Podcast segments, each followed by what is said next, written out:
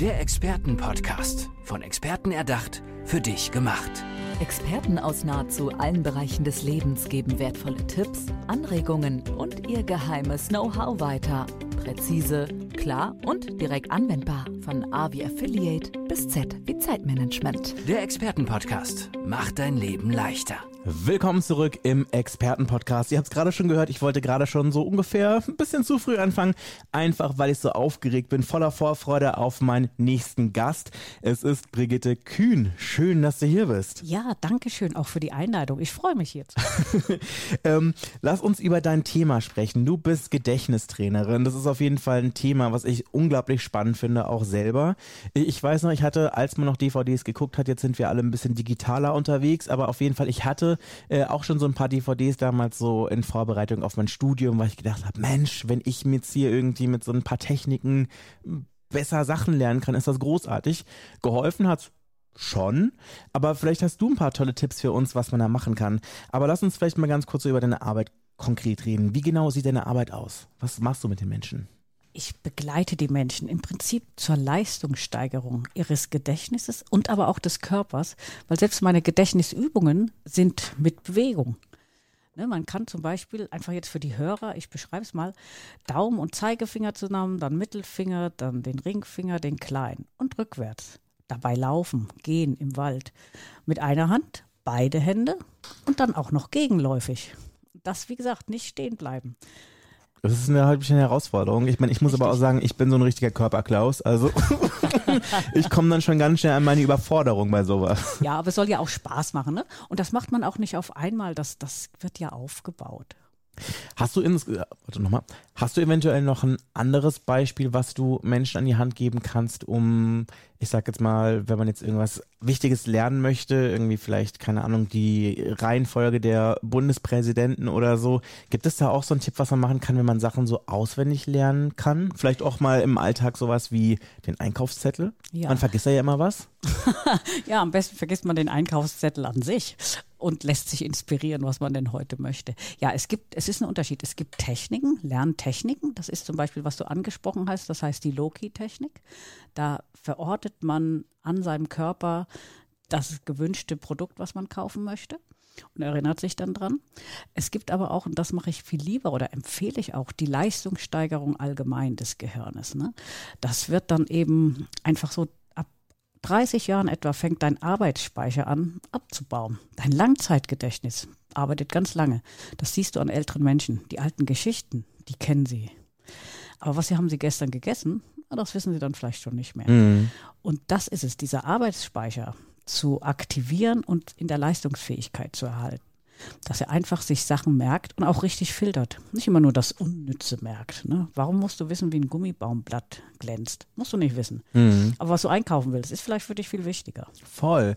Ich merke das zum Beispiel jetzt auch, meine Mutter ist jetzt ins Rentenalter gekommen und äh, ganz oft, wenn wir telefonieren oder wenn wir uns sehen, sagt sie und wir dann über, über Dinge sprechen, kommt dann mal ganz oft und sagt, Mensch, ich merke, ich baue ab, ich äh, vergesse immer Dinge. Hast du gerade vielleicht für Menschen, ich sage jetzt mal im seniorigen Alter, so ein paar Tipps, was man vielleicht machen kann? Also meine Mutter sagt immer so, ja, also Sudoku ist nicht so mein Ding, aber ich bin eher so der Kreuzrätseltyp. Mhm. Ja, das machen viele. Also es sind zwei Aspekte, die ich jetzt gerade da von dir höre. Einmal ist das der Glaube, ich vergesse was. Das konzentrieren sich viele ältere Leute drauf, auf das Vergessen. Aber sie konzentrieren sich nicht darauf, wie viel weiß ich denn noch und wie viel Lebenserfahrung habe ich. Ne, das ist ein ja, ein Mindset-Change eigentlich, den man machen kann, weil sie vergessen nicht mehr. Mit 30 hast du auch schon Sachen vergessen. Oder denk dran, wie viel Turnbeutel in der Schule hängen bleiben, weil junge Schüler die einfach hängen lassen. Ne? Das Vergessen ist kein Privileg des Alters. Mhm. Ähm, und das andere ist, dass also das Gehirn liebt Reize, emotionale, einmalige, neue Reize, die musst du ihm geben. Wenn du jetzt jeden Tag Sudoku machst oder Kreuzworträtsel, ist das kein neuer Reiz für das Gehirn. Mhm. Du hast zwar den Vorteil, du kennst alle Götter in Griechisch und in Römisch, aber das ist ein, eigentlich ein Abrufen des Gelernten. Das ist keine neue Verknüpfung. Mhm. Um leistungsfähig zu bleiben, brauchst du diese neuen Verknüpfungen und Reize. Mhm. Und hast du da ein Beispiel, was man da machen kann? Ja, zum Beispiel Brainwalking, das ist also eins meiner Programme. Ja. Wir gehen spazieren und ich stelle Aufgaben zur Leistungssteigerung. Das ist zum Beispiel ähm, buchstabieren rückwärts. Wir fangen ganz klein an mit dreibuchstabigen Wörtern. Zum Beispiel tun. Dann Also der N- eine, N-U-T. Genau. Und der andere muss dann sagen, ah ja, das heißt tun. Mhm. Und das ist zum Beispiel Erweiterung der Merkspanne. Ah, Das ist eine okay. ganz simple Übung. Das ist wirklich spannend. Werde ich nämlich mal ausprobieren. ja, ja, immer mit Partner, ne? Also das heißt, ich laufe, bewege meine Finger quasi in der vorgegebenen Art, also quasi Daumen zum Zeigefinger, zum Mittelfinger, zum Ringfinger, zum Kleinfinger. Zum Beispiel. Und dann währenddessen laufe ich und beantworte eine Frage mit etwas rund. Ja, du musst nicht dauerhaft die Finger dabei bewegen. Das Gehen an sich ist ja schon die Bewegung. Mhm. Vielleicht ist dir schon mal aufgefallen, wenn sich ältere Leute treffen und miteinander sprechen, die bleiben stehen. Die Automation des Gehens und Mhm. nebenbei was anderes tun, die geht langsam verloren. Ja, ne? Und das kann man aufrechterhalten, indem man das einfach übt. okay. Man sagt ja immer, Gehirn ist wie Muskeltraining. Hinkt ein bisschen, aber für die Vorstellung wunderbar. Das ist wirklich faszinierend. Ähm, ich weiß ja, dass du quasi mit äh, Menschen zusammenarbeitest als Coach. Was genau ähm, sind so Themen? Also was sind so die Dinge, bei denen sagen, bei den Menschen sagen, ich möchte jetzt wirklich was machen? Ist es wirklich der Moment, dass sie das Gefühl haben, ich möchte einfach mehr aufbauen, ich möchte einfach leistungsfähiger sein? Oder ist es, dass sie wirklich merken, so, hm, ich, ich baue langsam ab? Oder wa- was sind so die Impulse, dass Menschen zum Telefonhörer greifen? Ganz verschieden. Also manchmal sind schon die ersten eigenen Einschläge oder auch das Umfeld. Was weiß ich, der Ehemann, der Vater oder die Mutter werden langsam dement und man merkt, wie viel Arbeit das für die Umwelt ist und man möchte das gar nicht. Und das Gute ist ja, wenn man frühzeitig anfängt, man bleibt selbstbestimmt. Ne? Man Mhm. kann sein Leben bestimmen und die Kinder schicken einen nicht ins Altersheim, Ja. weil sie nicht mehr können. Das ist das Gute dabei, ne? einfach das selber zu tun, in die Hand zu nehmen. Ähm, das andere ist natürlich, dass du so ein bisschen an dir arbeiten darfst und musst. Du musst es halt selber tun. Das ist es immer. Ne? Es gibt keine Spritze. Hier Spritze rein und du hast ein super Gedächtnis. Das Mhm. gibt es nicht. Gibt auch keine Pille. Ähm, das Tun ist es eben. Das fängt eben auch bei der Ernährung an, dass man die richtigen Stoffe zu sich nimmt und es ändert sich so ein bisschen im Laufe des Lebens. Ein junger Körper verträgt viel mehr, ich sag mal, Unsinn. Mhm. Ein älterer Körper schon nicht mehr, weil der ganze Metabolismus lässt ja so ein bisschen nach. Ne? Ja. Der ganze Stoffwechsel wird langsamer.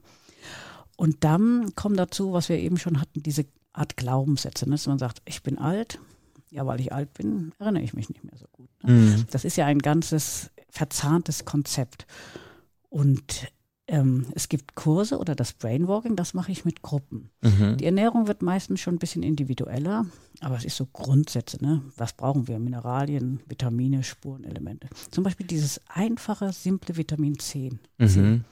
10.000 Prozesse im Körper werden Mhm. damit reguliert. Du brauchst es, ne? Du kannst nicht sagen, Vitamin C ist nur gegen Schnupfen. Natürlich ist es gut gegen Schnupfen. Aber das ist nicht die einzige Aufgabe von Vitamin C. Ne? Und so ist das mit den Vitaminen und den Spurenelementen. Ist einfach verzahnt. Und dann, ja, diese Glaubenssätze, ne? die kann man ausschalten. Die kommen ja über Generationen. Das ist dann wirklich Einzelcoaching, dass man lernt, wie denke ich mich gesund. Ja. Ich bin der Beste, den es gibt. Nichts gegen Medizin, ne? die ist wirklich da für uns und nötig. Aber man kann selber viel tun. Mhm. Du hast jetzt gerade äh, Vitamin C angesprochen. Ähm, ich weiß von einigen Menschen, die jetzt natürlich versuchen, so viel es geht auf die Ernährung zu achten, indem sie frisches Obst, Gemüse etc. pp. essen. Aber ich höre auch immer wieder, auch gerade von jungen Menschen, dass sie jetzt auch häufiger zu so ähm, ja, Ergänzungsmitteln greifen, wie zum Beispiel Vitamin C als in Pulver oder als Tabletten oder Vitamin D3 ist das, glaube ich, Vitamin D, äh, auch als D3. Tabletten habe ich sogar auch bei mir zu Hause. Wie stehst du zu sowas? Ja, gar nicht schlecht. Allerdings nicht so einfach losgreifen und wild. Die Grundlage ist, denke ich, erstmal wirklich messen lassen. Die Niederländer haben so ein schönes Sprichwort, meten ist weten. Weten ist Weten. Ja, messen ist wissen. Ja. Es reimt sich halt in Ja. ihrer Sprache. Und das ist wirklich die Grundlage. Da reicht leider kein kleiner Bluttest. Da muss man schon ein größeres Blutbild machen. Das kostet dann leider. Ne? Das kann schon mal 300, 400 Euro kosten. Aber dann hast du deinen Vitaminstatus, die Mineralien und so weiter. Ich meine, die Ärzteschaft können 80.000 Parameter aus dem Blut lesen. Was hast du? 12 auf dem kleinen Blutbild. Das Mhm. ist eine schlechte Indikation. Ne? Beim großen Bild, Blutbild hast du dann schon mal 30, 40. Damit kann man schon mal was anfangen. Und dann, wenn du weißt, mir fehlt zum Beispiel Vitamin D, ja, dann ist wichtig, Vitamin D3 ist es. Ne? Mhm. Ähm, das ist, nennt sich ja auch Sonnenhormon. Das heißt, hier, wir in Deutschland können Vitamin D aufbauen, wenn wir die Sonne auf die Haut lassen. Ja, also nicht alles verdecken oder mit Sonnencreme beschmieren. Zwischen März bis Oktober. Das liegt an dem Winkel der Einstrahlung der Sonne. Sonst können wir das nicht produzieren. Mhm. Dann ist es wichtig, dass K2 dabei ist, weil Vitamin D3 wird von den Knochen nur aufgenommen, wenn Vitamin K2 dabei ist. Ne? Also das ist wieder diese Kombination, die man beachten muss. Und das sind einfach Dinge, die man wissen soll. Und in den Wintermonaten, ja, dann ist Substitution gut. Und für Leute, die gerne, was nicht, was gibt es denn jetzt so? 50 als Schutzfaktor ne, bei Mhm. Sonnencreme. Ja, da kommt gar kein Sonnenstrahl mehr durch. Da kannst du nackt, meinetwegen vor dem Hamburger Hauptbahnhof stehen. Da wirst du kein Vitamin D produzieren, aber Aufregung. Mhm. Das ist alles. Das ist auf jeden Fall ein sehr schönes Bild, das du da gerade in meinem Kopf erzeugt hast. Du hattest vorhin ja auch noch gerade gesagt, Ernährung ist ein wichtiges Thema und das ist ja natürlich auch, dass du Ernährungsberaterin bist. Du sagst ja auch Ernährung für Körper und Geist, dass du das zusammenführst in deiner Arbeit.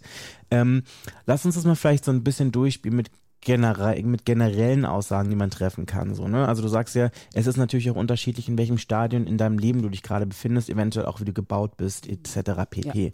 Ähm, fangen wir doch mal zum Beispiel an bei einem Mann im besten Alter wie mir. Ich bin jetzt ähm, Mitte 30. Ähm, was würdest du quasi jemandem wie mir äh, empfehlen, um mein Gedächtnis so auf Höchstleistung zu äh, ja, katapultieren? Also einfach von der Ernährung meinst du Mhm, jetzt? also gibt es Also wirklich von der physischen Ernährung, nicht von der geistigen Ernährung, ne? Das Doch. meinst du jetzt? für die geistige? Ja, aber ich meine nicht ähm, über Übungen der Ach so. geistigen Ernährung, Nein, nein, sondern über den Körper. Was ich das- essen kann, genau. Ja, genau. Im Prinzip kannst du erstmal alles essen. Du musst nur darauf achten, wenn du einkaufen gehst. Sind da mehr als fünf Komponenten oder Einzelstoffe auf deiner Packung? Vergiss es. Mhm. Zu viel, was du nicht brauchst. Ja. Weil der menschliche Körper, was brauchen wir? Wir brauchen Eiweiß und wir brauchen Fette. Mhm. Die sind leider verpönt, weil man immer denkt, die machen dick. Was wir allerdings viel zu uns nehmen, sind die Kohlenhydrate. Ne? Ja, Spaghetti, Pizza, die Brezeln, alles eigentlich leider viel. Alles, was Spaß gut macht. schmeckt, Ne? Ja, genau. Und aber zum Beispiel Fleisch hat Vitamin D3. Ich bin nicht gegen Fleisch. Ich bin auch nicht gegen Vegetarier. Nur unsere Gesellschaft zahlt ja zum Beispiel Veganer die Vitamine, damit die gesund bleiben, ne? Mhm. weil das im Fleisch steckt Ja. ähm, abwechslungsreich und was die deutsche Kost ist ja so oft Kartoffeln, Gemüse, Fleisch. Mhm.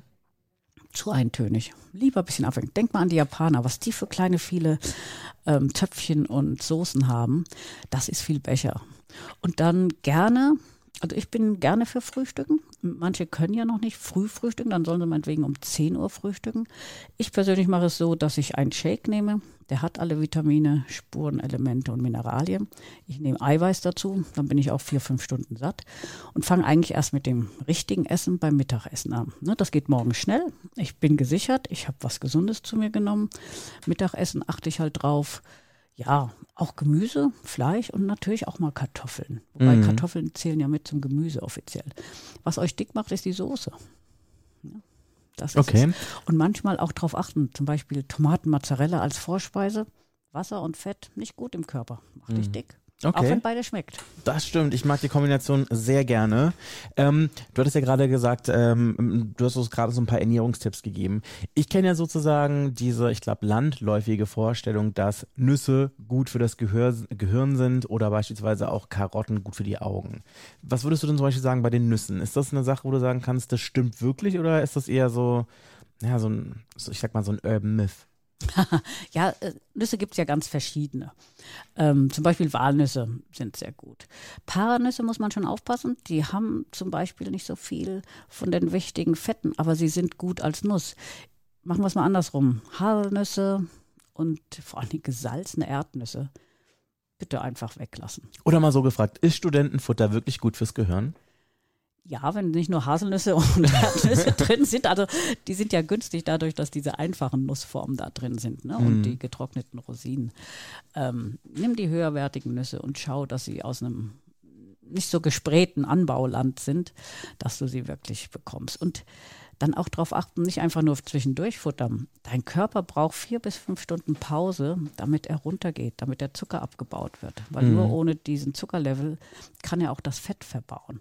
Ja, Okay. sonst, sonst, wenn du dauernd isst, ist es nicht gut. Wirklich zwischen den Mahlzeiten vier bis fünf Stunden Pause. Okay, dann lass uns über Brain Food für Menschen über 60 sprechen. Also wie gesagt, wir haben ja gerade schon festgehalten, dass es natürlich immer darauf ankommt, in welchem Stadion in deinem Leben du dich gerade befindest.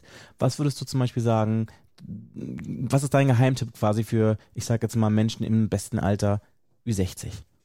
Ja, da lässt ja meistens auch schon der Appetit nach, auch teilweise einfach, weil man nicht, sich nicht mehr so viel bewegt und sie trinken weniger.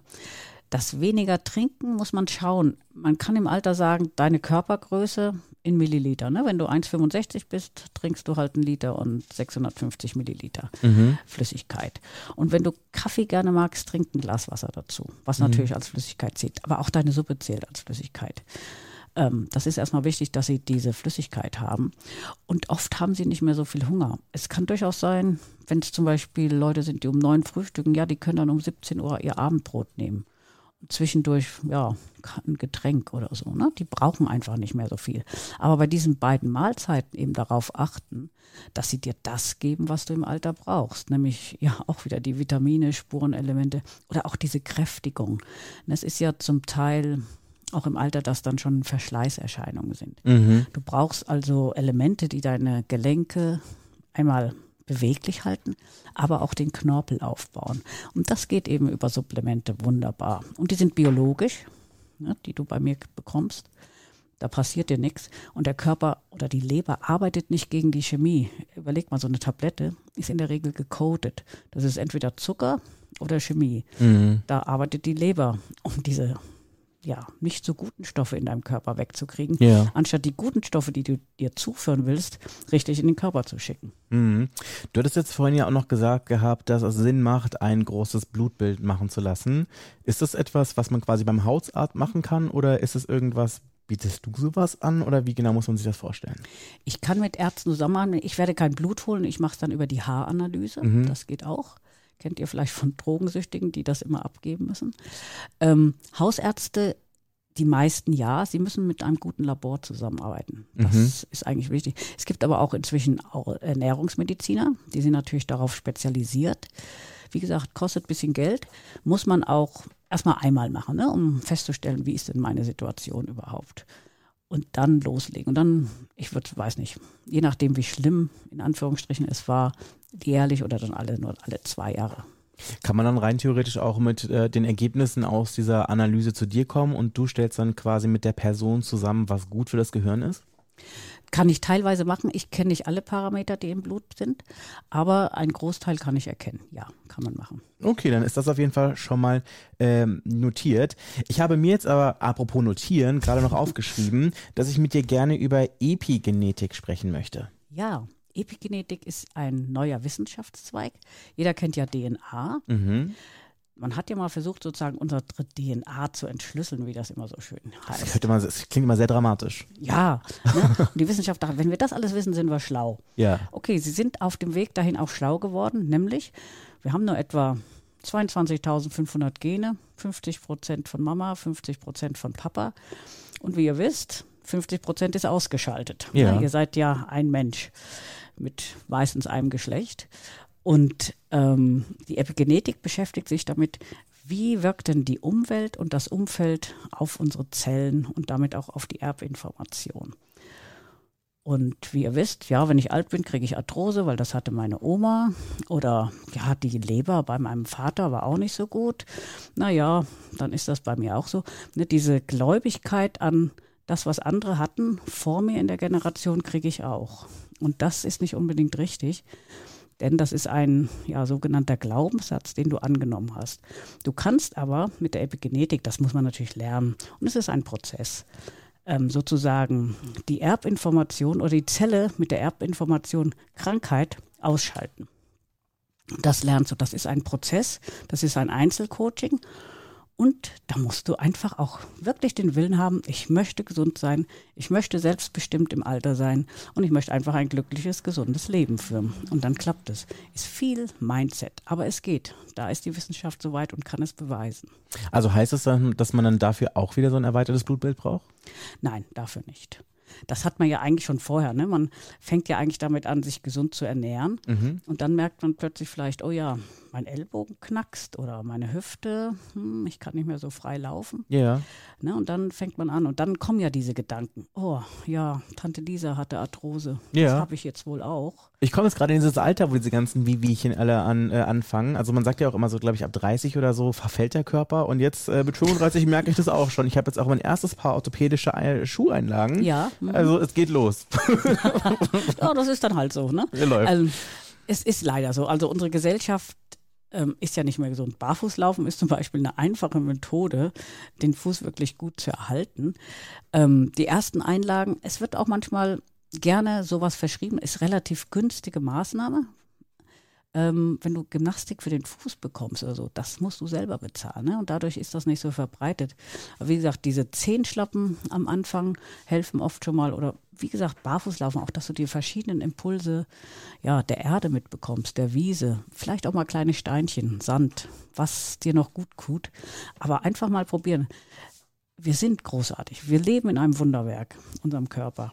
Aber man muss ihn erhalten, dass es ein Wunder bleibt. Diese Magie bleibt leider nicht in unserer Umwelt. Und das kann man umkehren, weil die Umwelt kann man bestimmen. Brigitte, ich könnte noch ewig mit dir sprechen, aber unsere Zeit ist Ach, leider schon zu ne? Ende. Ja. Aber an alle, die jetzt quasi gerne mit dir in Kontakt treten möchten, wie können sie dich finden? Wie kann man dich am besten kontaktieren? Ja, mein Name ist Brigitte Kühn. Die Seite heißt www.braincost.de und ich mache es euch ganz einfach. Zwei Buchstaben merken. B für Brigitte, für Brain, K für Kühn, für Kost. Ihr habt's gehört. Ich hoffe, es ist notiert. Dir auf jeden Fall vielen, vielen Dank, dass du hier bei mir im Podcast gewesen bist, liebe Brigitte Kühn.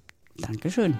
Der Expertenpodcast. Von Experten erdacht, für dich gemacht. Wertvolle Tipps, Anregungen und ihr geheimes Know-how. Präzise, klar und direkt anwendbar. Der Expertenpodcast macht dein Leben leichter.